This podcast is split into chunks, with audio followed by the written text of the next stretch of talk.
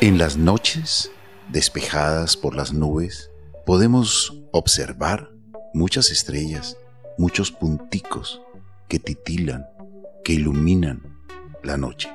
También la luna, que nos parece todo un espectáculo maravilloso ver su proceso de fases, creciente, llena, menguante, todas las fases que conocen muy bien muchos seres humanos desde la antigüedad y sus efectos también el paso de cometas, como el que en este momento está para observar desde los diferentes lugares del planeta.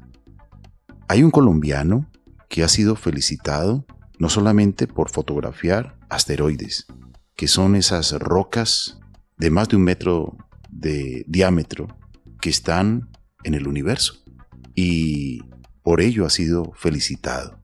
Pero ahora que pasa el cometa 2017 K2, el profesor y astrónomo, director del Observatorio Astronómico de la Universidad de Nariño, también ha tomado unas fotografías espectaculares.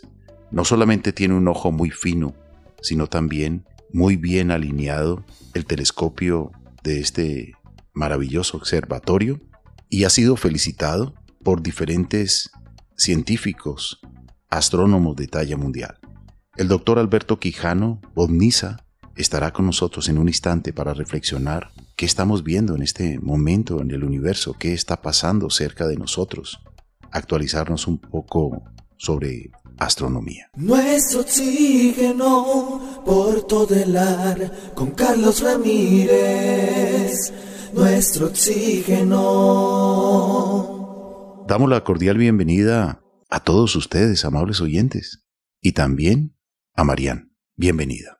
Carlos Alberto, muchas gracias. Un saludo cordial para usted y para todas las personas que nos escuchan. El doctor Alberto Quijano Bodniza será nuestro invitado hoy. Él también es miembro de la American Astronomical Society.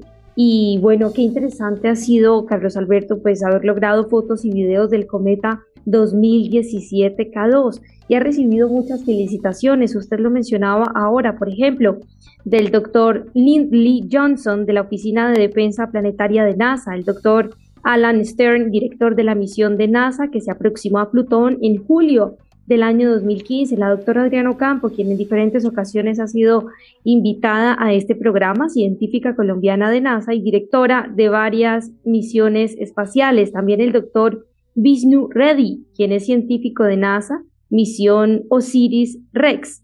El doctor David Ardila, quien es un científico colombiano del Jet Propulsion Laboratory de NASA, el doctor Mario Pérez, quien es científico de la misión James Webb de NASA, y el doctor Iván Ramírez, quien es ingeniero aeroespacial de Boeing y trabaja en los nuevos cohetes de NASA. Qué interesante, Carlos Alberto, ha sido poder observar de primera mano estas fotos y videos del cometa 2017 K2.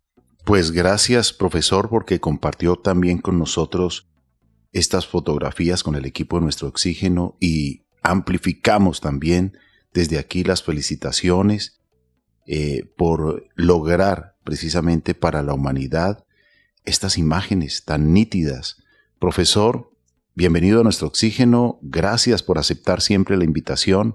Usted es muy generoso siempre con nosotros y nos comparte, nos actualiza sobre lo que está ocurriendo en el espacio, en esa naturaleza exterior que tiene influencia también en esta interior, de una u otra forma. El Sol está a millones de kilómetros de la Tierra, pero participa en la fotosíntesis, en los vientos, en el oxígeno, en la vida, eh, la luna, en las mareas y en muchas otras cosas más que recibimos desde la naturaleza exterior, desde el espacio exterior. Profesor, qué rico hablar de astronomía, qué rico hablar de todas estas cosas que usted conoce muy bien y que con mucha pasión, con mucha dedicación, usted realiza desde este observatorio que también pues va a ser premiado. Va a ser premiado porque allí se construye en este momento el observatorio más grande de Colombia, con el telescopio más grande de Colombia también. Usted ha trabajado por ello, felicitaciones también y los mejores deseos para que muy pronto esté este laboratorio, este ojo para la humanidad y sobre todo con usted que también tiene sus ojos muy bien afinados para poder localizar y mover estos aparatos electrónicos y poder localizar en el espacio y sorprender autoridades mundiales desde San Juan de Pasto. Bienvenido. Bueno, un saludo muy especial a Marian y a Carlos Alberto. Muchas gracias por invitarme a este programa. Y sí, efectivamente, desde Pasto estamos haciendo cosas complicadas. Eh, me recuerda muy bien en la lejana década de los 60, cuando Kennedy afirmó que Estados Unidos viajaría a la Luna, y él dijo que viajaría a la Luna eh, con todos los científicos de esa época, no porque ese viaje era sencillo, sino porque era muy complicado. Y nosotros estamos haciendo cosas complicadas de acá, desde el observatorio de la Universidad de Nariño. Y bien complicado es tomar una fotografía a un objeto que está a 290 millones de kilómetros de la Tierra. Profesor, ¿cómo logró esta astrofotografía? Eh, sí, como usted lo acaba de indicar, este cuerpo está muy lejos, no se lo puede ver a simple vista ni con binoculares. Entonces, eh, la pregunta del millón, ¿cómo nosotros fotografiamos un cuerpo que no lo podemos ver? Para eso, afortunadamente, eh, está la ciencia. Nosotros trabajamos con coordenadas espaciales.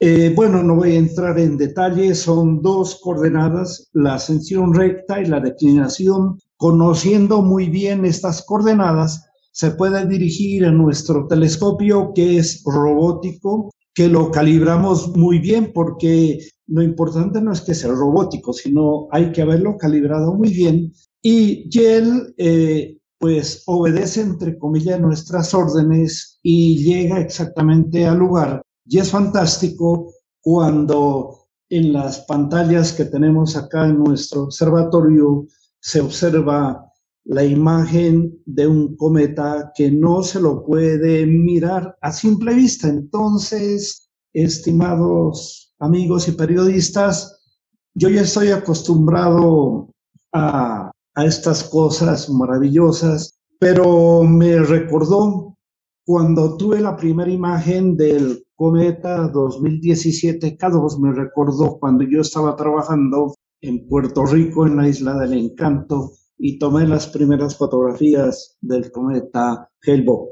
Profesor, quienes tuvimos la oportunidad de ver eh, las transmisiones en directo del cometa Halley en su momento y no se olvidan en nuestra retina esas imágenes que los canales de la época transmitieron, así como también, eh, digamos, eh, las imágenes del primer hombre en la luna, Neil Armstrong, que dijo que ese paso que él daba allá en la luna era un pequeño paso para un hombre, pero un gran salto para la humanidad.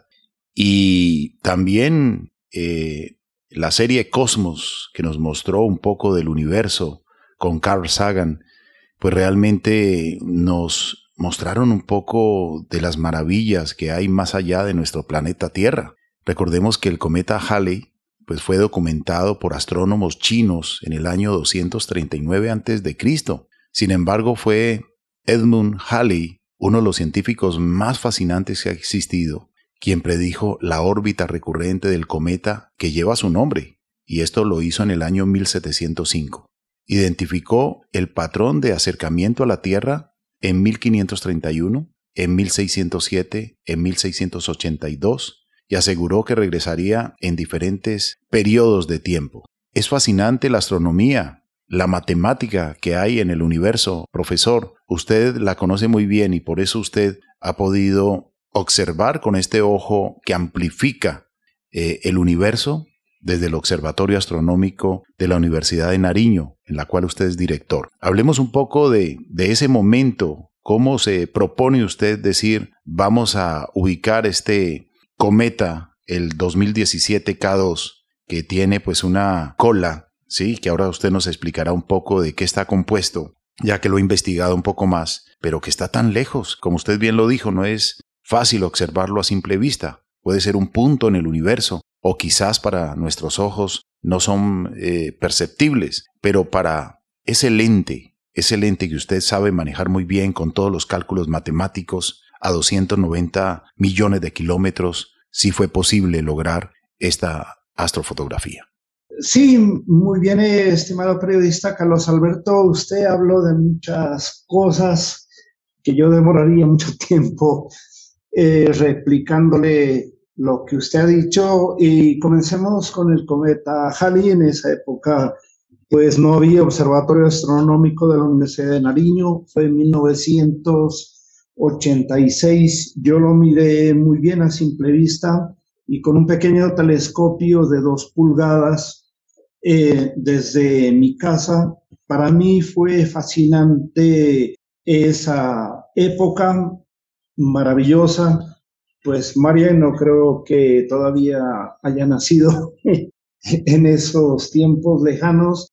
Y desde esa época me propuse que tenía que estudiar los cometas. Y aquí viene un homenaje al doctor Garavito, el sobrino del doctor Garavito, que fue muy famoso en el siglo anterior porque NASA eh, nombró un cráter de la Luna con el nombre de Garavito. El, el sobrino, si no estoy mal, en alguna oportunidad eh, pronosticó que un cometa, eh, no recuerdo exactamente en este momento el nombre del cometa, eh, él pronosticó que ese cometa no iba a ser visible en Colombia y realmente no fue visible. Entonces yo dije, pero qué bien, ¿cómo lo predijo?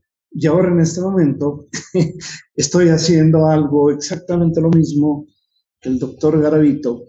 Estoy prediciendo cuando un cometa se lo puede ver y no se lo puede visualizar utilizando la técnica mágica de la física y de las matemáticas. Entonces hay eh, mucha convergencia de ideas, de sentimientos, de lo que yo admiré en una época muy lejana y lo que estoy haciendo en este momento. Y lo hice también cuando estudié a un cometa muy grande, el cometa Hale-Bopp, que fue demasiado brillante. Yo lo estudié durante más de dos años y fue fascinante para mí cuando empecé a publicar las fotografías en el laboratorio de propulsión a chorro y todos los correos que recibía eh, en esa época lejana donde la conexión a través de internet era bastante complicada porque estoy hablando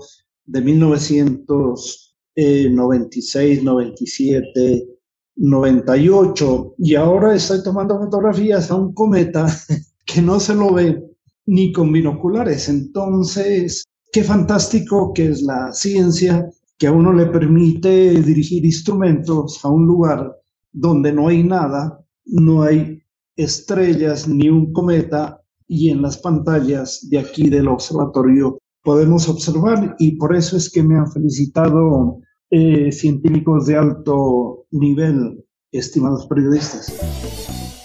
Nuestro oxígeno nuestro oxígeno. Doctor Alberto Quijano Botniza, cuéntenos cómo es el equipo para lograr estas fotografías y estos videos que no se ven a simple vista uno mirando del balcón hacia el cielo, sino todo lo contrario.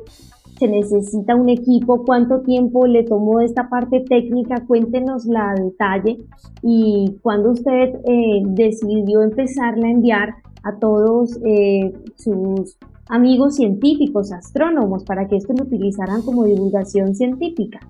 Eh, sí, es una pregunta muy interesante, Marian, y también me recuerda, haciendo un pequeño paréntesis, cuando a mí me preguntan qué telescopio yo tengo que comprar para observar el universo. Eso es bastante complicado porque generalmente yo les indico lo siguiente, que si a uno le gusta la música, lo importante no es únicamente el, piano, sino que uno tiene que haber estudiado, trabajado en música.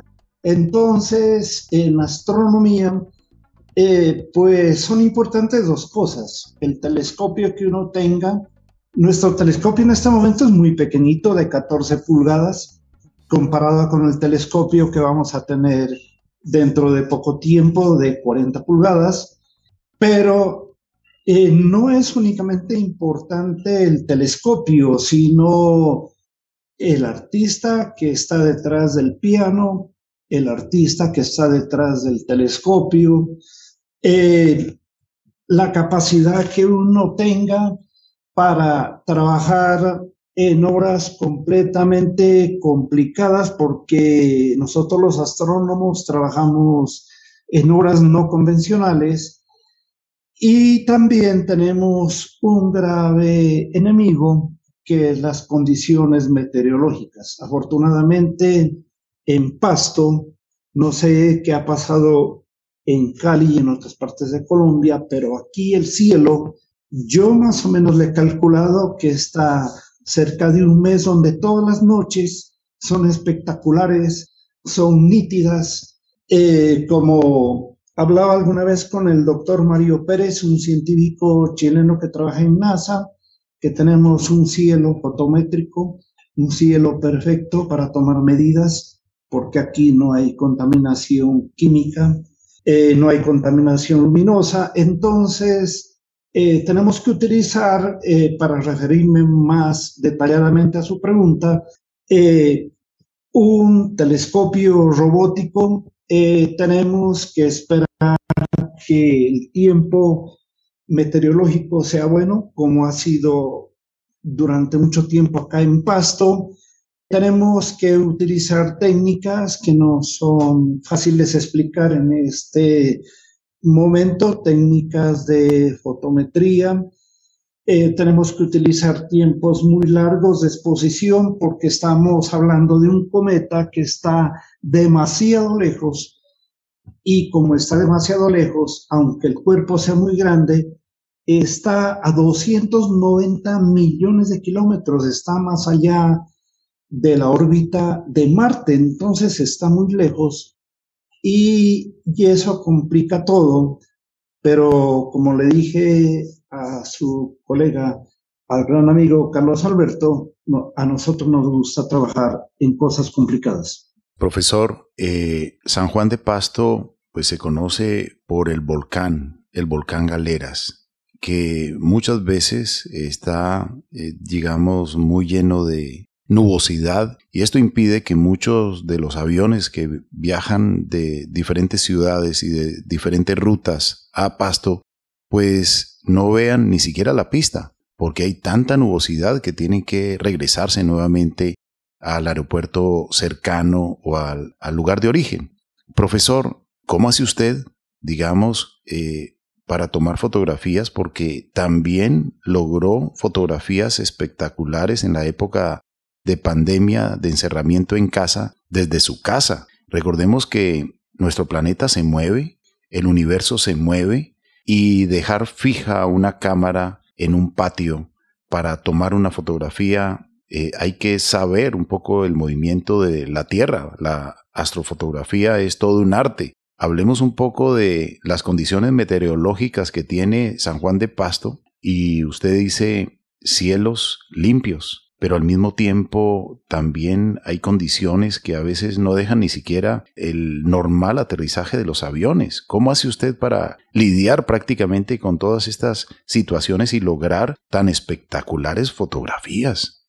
Eh, ah, sí, hay una cosa que hay que tener en cuenta, que las condiciones meteorológicas del aeropuerto de Pasto, que está a unos 20 kilómetros de distancia, son completamente diferentes a las condiciones meteorológicas de Pasto. Eh, yo no sé por qué ubicaron ese aeropuerto en esa zona. Está al lado de un río, del cañón de un gran río de aquí de Nariño y por consiguiente hay muchos problemas a veces en, en los aterrizajes, pero eh, no me gustaría hablar sobre eso porque allí hay mucha culpa de los gobiernos que no han podido eh, realmente resolver esos problemas, porque además de la meteorología hay otros problemas, porque ahora, por ejemplo, tenemos un aeropuerto que lo reformaron, pero no creo que hayan reformado los equipos electrónicos para que los aviones puedan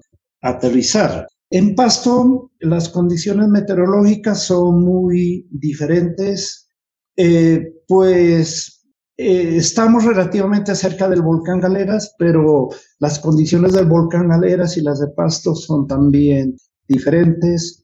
Y en esta época, cuando en todo Colombia está lloviendo, acá nosotros le llevamos la contraria y tenemos un cielo muy hermoso, sobre todo por las noches. Y bueno, ahora sí hablemos eh, de una situación que estamos en la Tierra, a excepción de los grandes telescopios de Chile que están en un lugar eh, propiamente ubicado en un desierto donde creo que no llueve o está nublado más de 26 días en el año, pues acá en Colombia realmente no hay lugares como muy buenos para hacer astronomía. En algunas oportunidades he hablado que hablan que tal lugar es muy bueno para la astronomía, pero puede que tenga buenas condiciones atmosféricas, pero está muy, muy abajo eh, comparado con el nivel del mar. Entonces, aquí en Colombia eh, tenemos problemas sobre eso, pero como yo le dije al principio, me gusta trabajar en cosas complicadas, me gusta trabajar con las condiciones del clima. En Puerto Rico trabajé a nivel del mar y trabajar a nivel del mar significa que estaba nada menos que en una ciudad eh, allá en Puerto Rico era contaminada muy grande luminosamente eh, también contaminado el cielo químicamente. Aquí en Pasto no tenemos contaminación luminosa, no tenemos contaminación química. Y, entonces uno tiene que aprovechar, aunque sea dos minutos de un cielo despejado. ¿Yo qué es lo que hago? Eh, puede que el cielo esté completamente cubierto, nublado, pero tengo la esperanza de que voy a tener la oportunidad en la zona que a mí me interesa, que se despeje, y ahí estoy listo para tomar fotografías, ya sea a las 7 de la noche o al amanecer. Entonces, eso se llama paciencia, es lo que aprendí cuando era niño y para mí es espectacular estar esperando a que el universo nos abra las ventanas para indicarnos secretos del cosmos. Qué interesante, doctor Alberto Quijano, escucharlo, porque ha sido fascinante ver estas fotografías, de verdad que es muy interesante.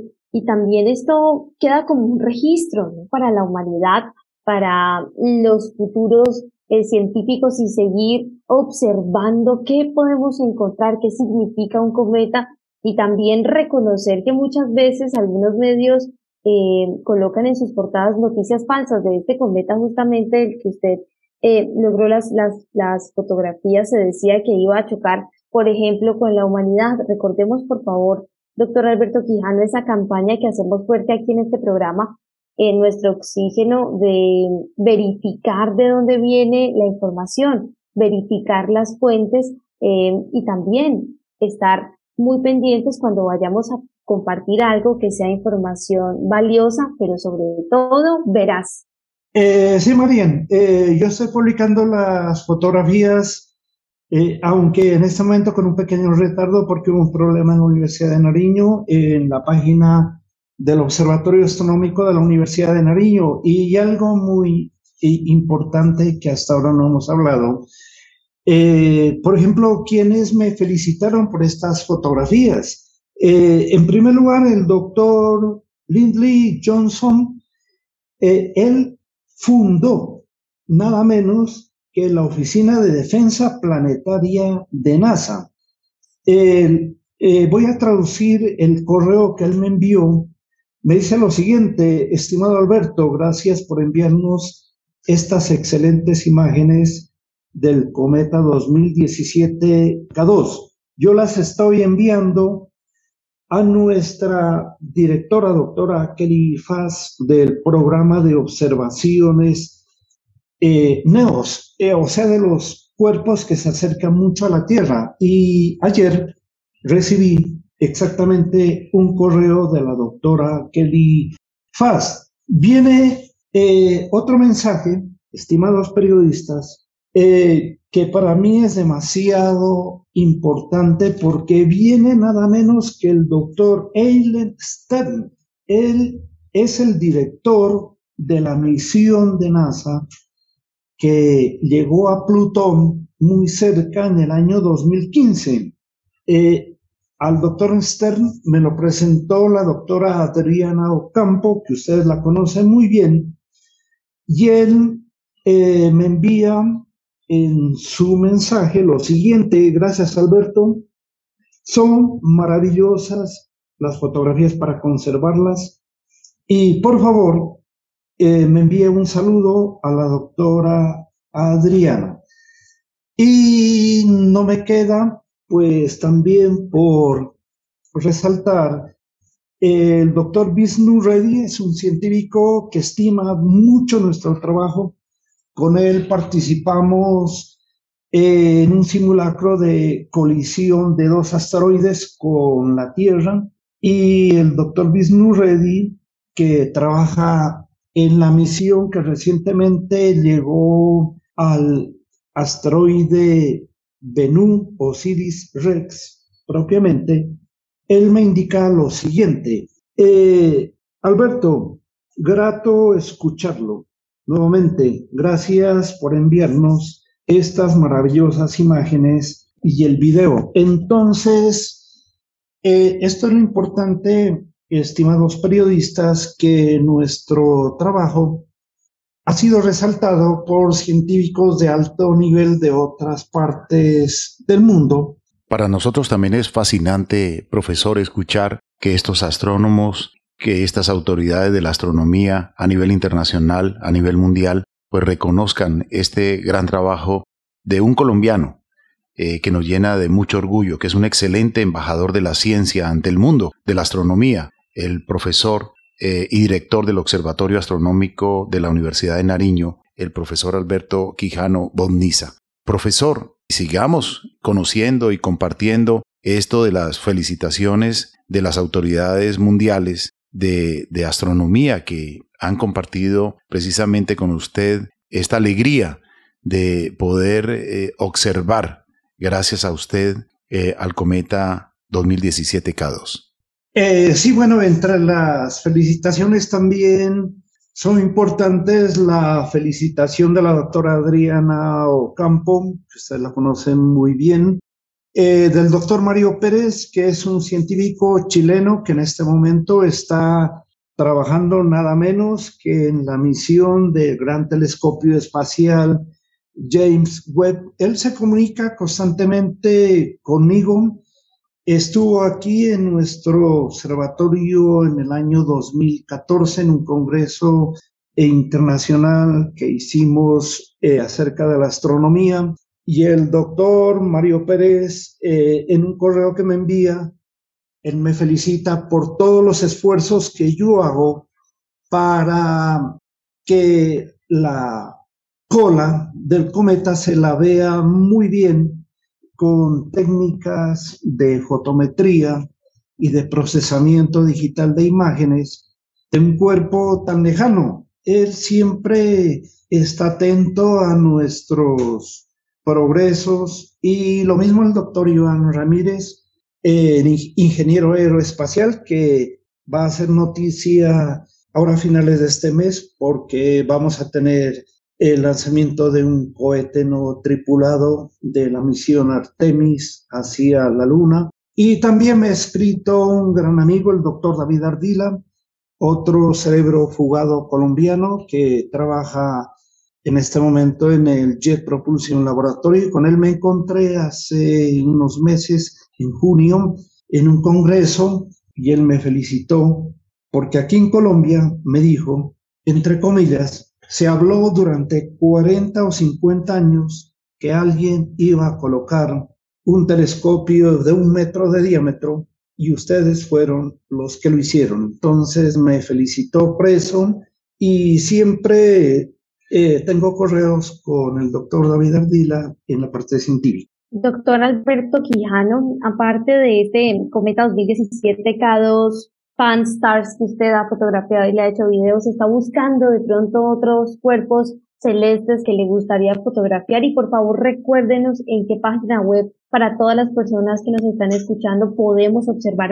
Eh, sí, eh, las fotografías, la información la pueden encontrar en, bueno, a través de Google pueden buscar Observatorio Astronómico de la Universidad de Nariño. Allí tengo dos capítulos muy importantes, uno que se llama Mi trabajo durante la pandemia, que me hizo una pregunta y, y recién me doy cuenta que no se la contesté. Sí, fue una época maravillosa para mí que con un pequeño telescopio trabajé desde mi casa y en esa época descubrí que el cielo de Pasto era mucho más perfecto que ahora. Eh, durante la pandemia, debido a que no había circulación de automotores en muchas partes del mundo, pues el cielo estuvo mucho más limpio. Y volviendo a la pregunta de Marian, sí, me gusta trabajar en todo lo que tenga que ver con un riesgo para la Tierra, en asteroides potencialmente peligrosos y cometas. Esa es nuestra misión. Al fin y al cabo, tengo el honor de que pertenezco a la Oficina de Defensa planetaria de NASA, que no es como aparece en la película No mires hacia arriba, que es solo una persona, la representante de esta oficina. Y también eh, les comento lo siguiente, con el doctor David Ardila, bogotano, que trabaja en NASA en este momento, están diseñando un telescopio eh, pequeño, pero que va a trabajar en ultravioleta para ayudar a tomar un campo mucho más extenso de datos del telescopio James Webb.